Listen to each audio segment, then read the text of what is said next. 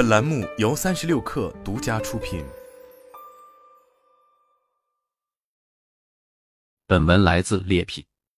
马尔科姆·格拉德威尔在《异类》一书中提出了一万小时定律。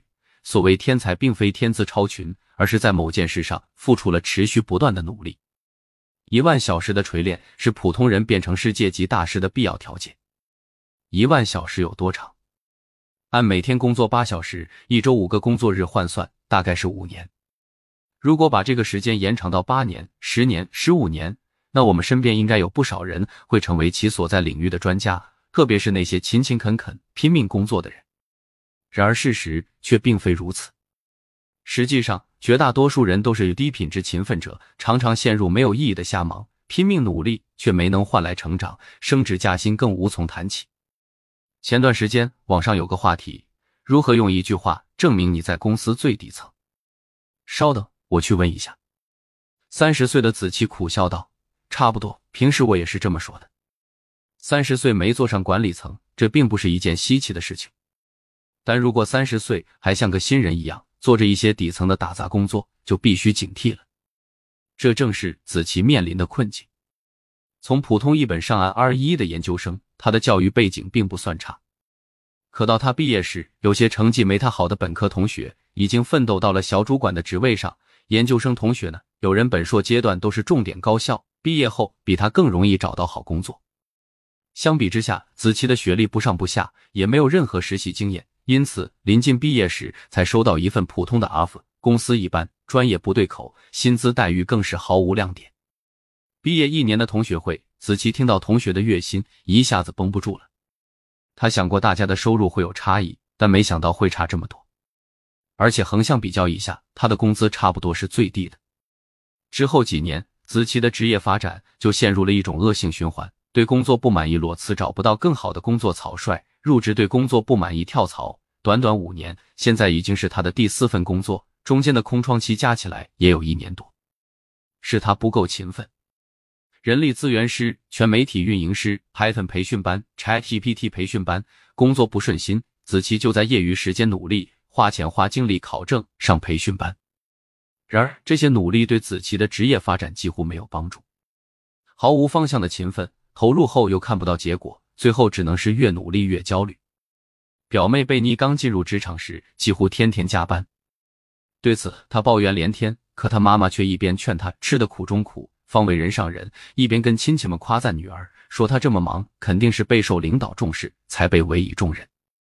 某天跟贝尼闲聊，我问他每天加班都在忙着什么，他跟我倒苦水，领导交给他一大堆数据表，让他分类汇总，整个过程既繁琐又枯燥，听起来好像也没那么复杂吧？我很疑惑，Excel 就有自动查重的功能啊，分类汇总也可以试试数据透视表，什么？透视什么？他似乎比我还要疑惑。我这才知道，每天他都要对照着两台显示屏、一摞打印纸来回看，挑出里面重复的信息，再慢慢的手工分类整理成表格。在我的建议下，他先靠百度速成了几个工作中常用的公式，之后又系统的学习了 Office 办公软件。短短几个月后，他不再需要加班了，还成了办公室里的效率达人。后来再跟他聊起这件事，他感慨。我妈常说多吃苦才有前途，可我之前天天加班，还特别被领导看不上，总说我效率低，不够聪明。现在花了点小心思提升自己，每天准点下班，大家反而觉得我能力提高的很快，还安排我做内部分享。可见有些苦注定是弯路，傻傻吃苦绝对不可能成功。确实，如今各行各业都在讲效率，人工智能都能协作、绘画，从事创意工作了。如果我们的思维还停留在过去，认为苦劳就是功劳，加班必有回报，那么早晚会被技术或者被熟练应用技术的那批人淘汰。你身边有没有这样的人？好像他做什么都很顺，干什么都能成。Vivi 就是我身边这样的朋友。毕业十多年来，他职业发展的速度就像坐火箭。刚毕业时进入当时最火的房地产企业做管培生，几年后跳槽到最热门的互联网民企，如今又在资本争相追逐的新能源汽车企业里工作。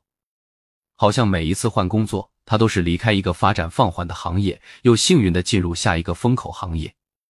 能进入热门行业的头部企业工作，威力当然是勤奋的。职场上稳步提升的同时，朋友圈里的他也格外自律，每月都会在个人公众号上发近期书单和阅读笔记，隔段时间就来一场马拉松。一个读书会上，我问他是怎么规划职业发展的，Vivi 笑着说：“也算不上什么规划，只是我发现很多人都不愿意花太多时间去思考真正关键的事，比如跳槽。我身边很多朋友觉得另一家公司的薪水比现在高一点，根本不做调研就跳过去了，然后就踩了坑。但我有个习惯，每次找工作之前都会找相关的政策解读，找这个行业的报告，找做猎头的朋友，甚至找到在这个行业、在这家公司的人去聊聊。”把我关心的问题了解个七八成，心里有底了才会做选择。不仅换工作这样谨慎，Vivi 在做其他事情也是一样认真。他的策略是不盲目开工，而是动手之前动脑先行，先抓住关键问题，掌握了足够多的信息之后，才开始有目标、有节奏的展开行动。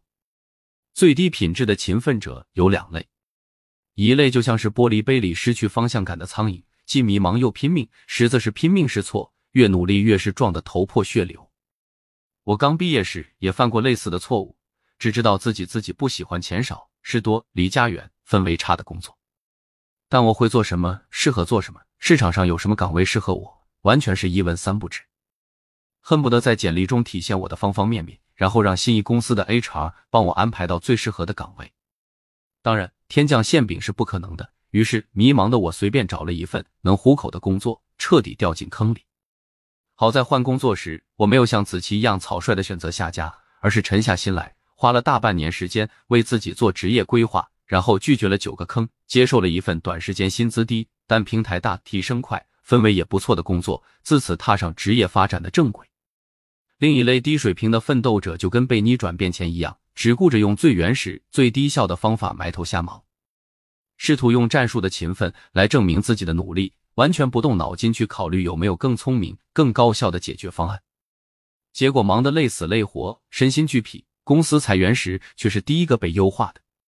稍微聪明点的职场人是会偷懒着勤奋的，这类人明白职场中有百分之八十的工作都是重复的、琐碎的，因此会动些脑筋提升效率，免于让自己陷入琐碎。但他们的问题是未必能做好真正关键的那百分之二十，因为投入产出比高的工作。往往带着高风险、高挑战的面具。一方面，并不是所有人都有勇气接受挑战；另一方面，也总有人虎头蛇尾，最后陷入长时间的水平停滞期，错过了下一个机会。最高品质的勤奋者是威力这样的极少数，平时保持自律，一边匀速提升自己，一边观察外部环境。到达下一个拐点前，他们已经掌握了足够的信息，能够做出最具胜算的决定。帮助自己大跨步式的提升，站在风口上放大自己的能力。如果最高品质的勤奋有规律可循，那一定是稳定的方向、持久的磨练成明智的选择。